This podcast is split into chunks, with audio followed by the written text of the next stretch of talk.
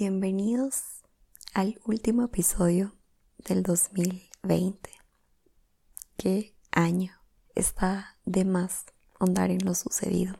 Este virus nos ha afectado a todos de una u otra forma. Pero la vida se trata de perspectiva.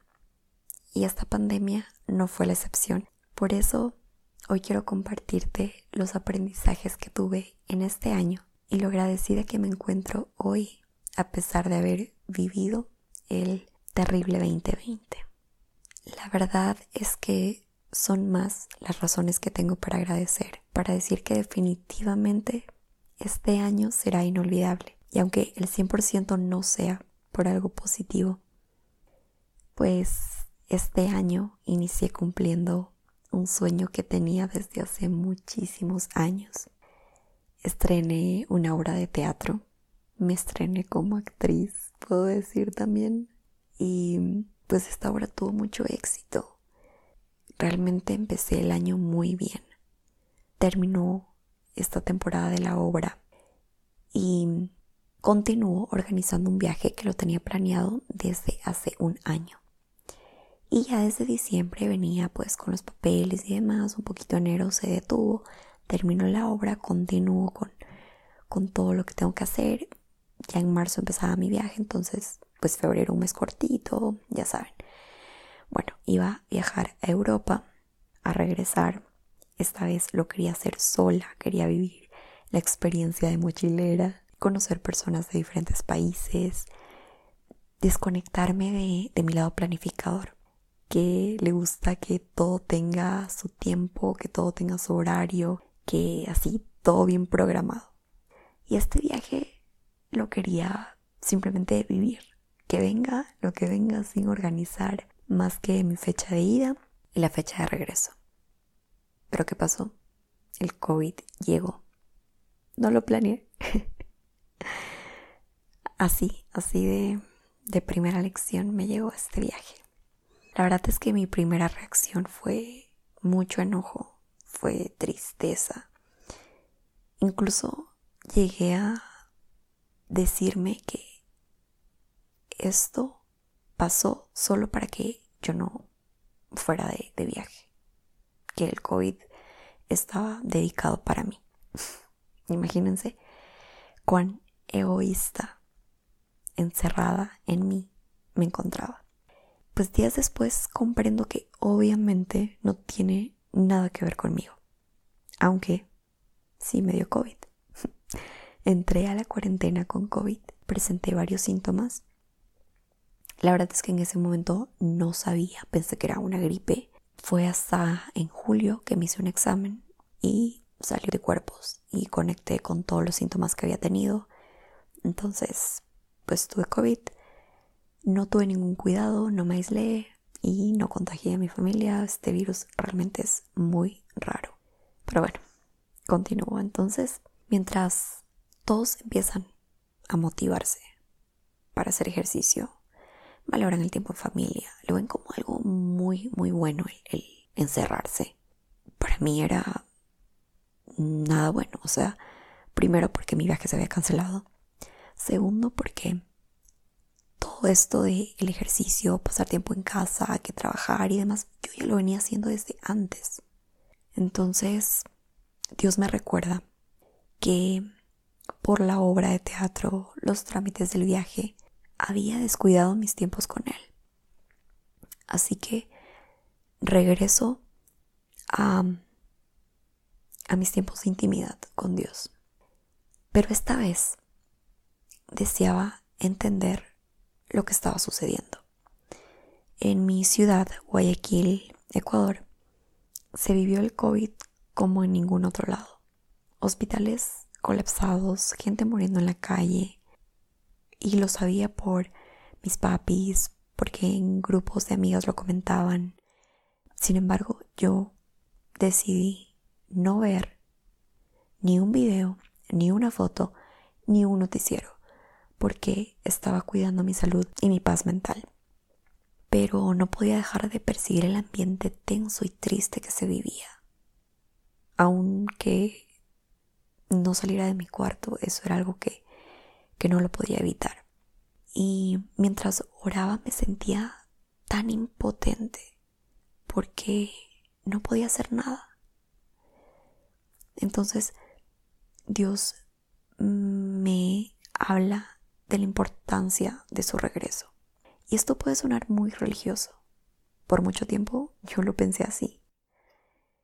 Pero la realidad es que para que toda enfermedad, para que toda crisis, para que toda muerte acabe, Jesús debe volver.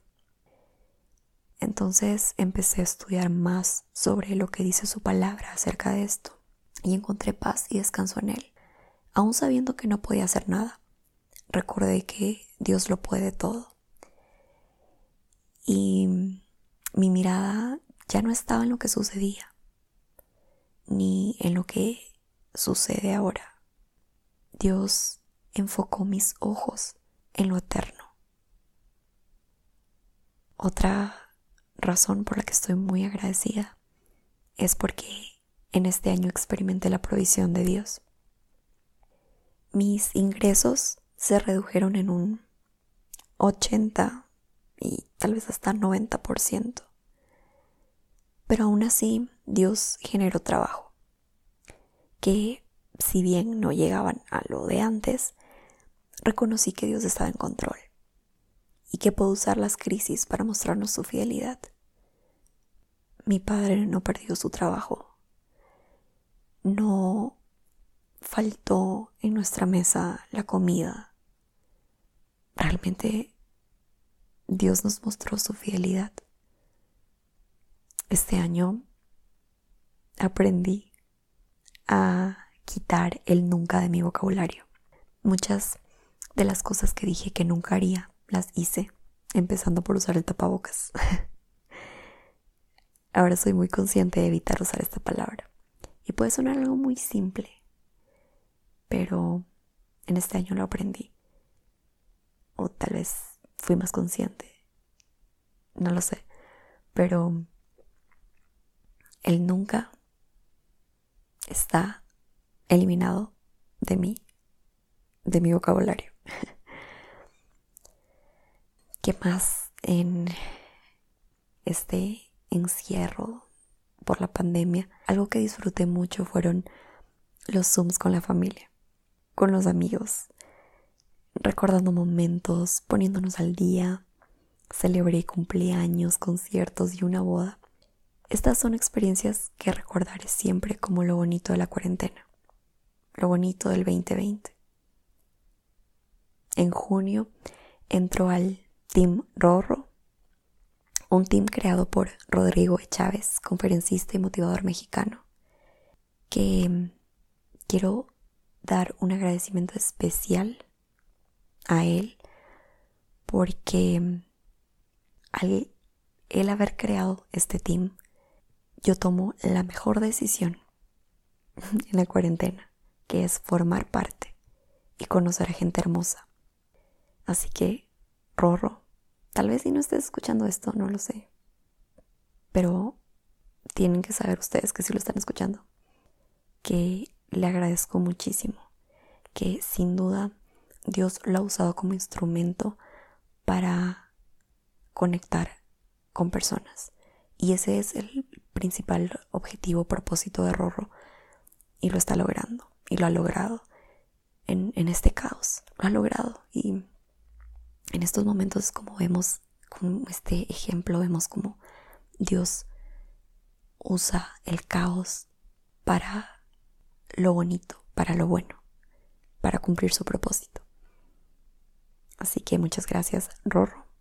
Pues bueno, conozco a, a gente maravillosa de diferentes países que tienen este mismo deseo que yo tenía y que tengo, sigo teniendo, que es de crecer personalmente, de mejorar, de trabajar por lo que deseamos alcanzar.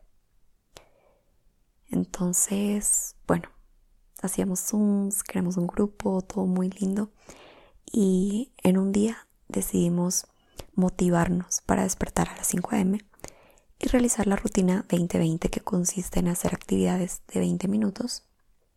La verdad es que yo no he sido mujer de mañanas y me sorprendí mucho porque estaba logrando despertar a esa hora, con buena actitud, súper motivada.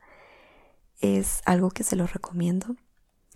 Experimenté tranquilidad, el darle mis primeras horas a Dios, meditando en su palabra, hacer ejercicio muy temprano, leer, que era algo que no me daba el tiempo. O sea, yo no, no me daba el tiempo para, para a mi lectura. Y el seguir esta rutina de 2020 hacía que lo logre. Y fue en esta temporada también que decidí lanzar mi podcast, motivada por este grupo de personas, de amigos tan hermosos. Y fueron así varios hábitos que iba incluyendo gracias a que estaba rodeada de personas que querían seguir creciendo también. Y es muy loco porque encerrada, en medio de la cuarentena, estaba rodeada de personas de otros países. Wow. bueno, pues como compartí en los primeros episodios, yo deseaba compartir sobre Dios en otra plataforma además de mi Instagram y no sabía cuál. Yo pensaba que los podcasters solo podían ser gente con más experiencia o profesionales y me di cuenta que no. Y aprovecho para agradecerte por escuchar cada episodio, o tal vez alguno de ellos. Gracias por permitirme compartir sobre Dios, sobre mis experiencias, mis aprendizajes. Gracias a todas las personas conocidas y no conocidas aún que me han escrito porque algún episodio despertó algo bonito en ti. Muchas gracias. En serio, muchas, muchas gracias.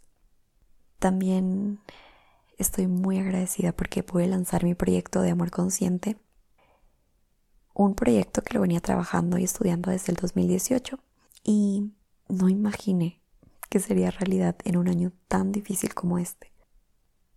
Pero así es Dios. Nuevamente, usando todo para nuestro bien.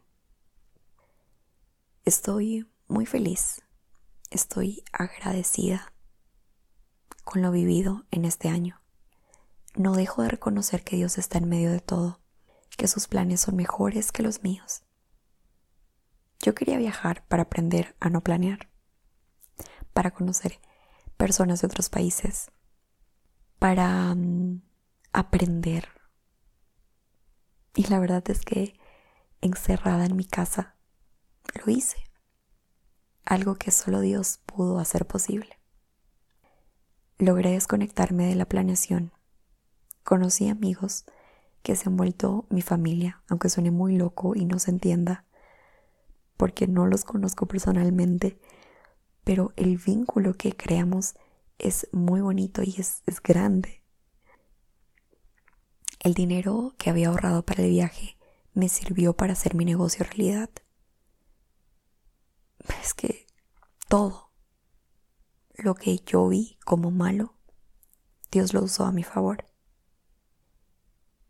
Y hoy quiero decirte que los verdaderos inicios no son cuando termina un año. Anhelamos tanto que se acabe este año. Tal vez sí, con una esperanza ingenua de que llegue el 2021 y el virus desaparezca. Pero si volvemos a la realidad, sabemos que eso no va a pasar. Que va a llegar el momento, sí, pero más bien llegará el momento en que, o ya está llegando el momento en el que estamos aprendiendo a vivir con Él. No esperes que algo pase para entonces ser mejor. Recuerdo cuando inició la cuarentena, hablaban de cuando se acabe esto, cuando salgamos mejores personas y demás.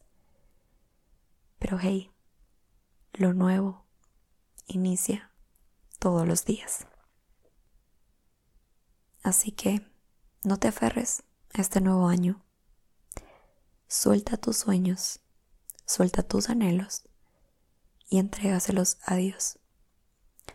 Si te vas a aferrar a algo, que sea a sus promesas, a los planes que tiene para ti, porque te aseguro que siempre van a ser buenos. Este año termina, pero no va a cambiar nada si tu perspectiva no cambia. Despierta este primero de enero con una perspectiva distinta, con una visión alineada a la visión y el corazón de Dios. Te aseguro que solo así vas a tener un año lleno de bendiciones, de aprendizajes, de amor. Incluso cuando todo vaya de bajada, tendrás la certeza de que Dios te sostiene. Y eso es suficiente para que no te detengas. Deseo que este año que viene, pase lo que pase, el favor, la misericordia y las bendiciones de Dios no faltarán a tu vida. Muchas gracias por haber sido parte de mi año. Nos escuchamos en un próximo episodio. Te deseo un despertar bonito.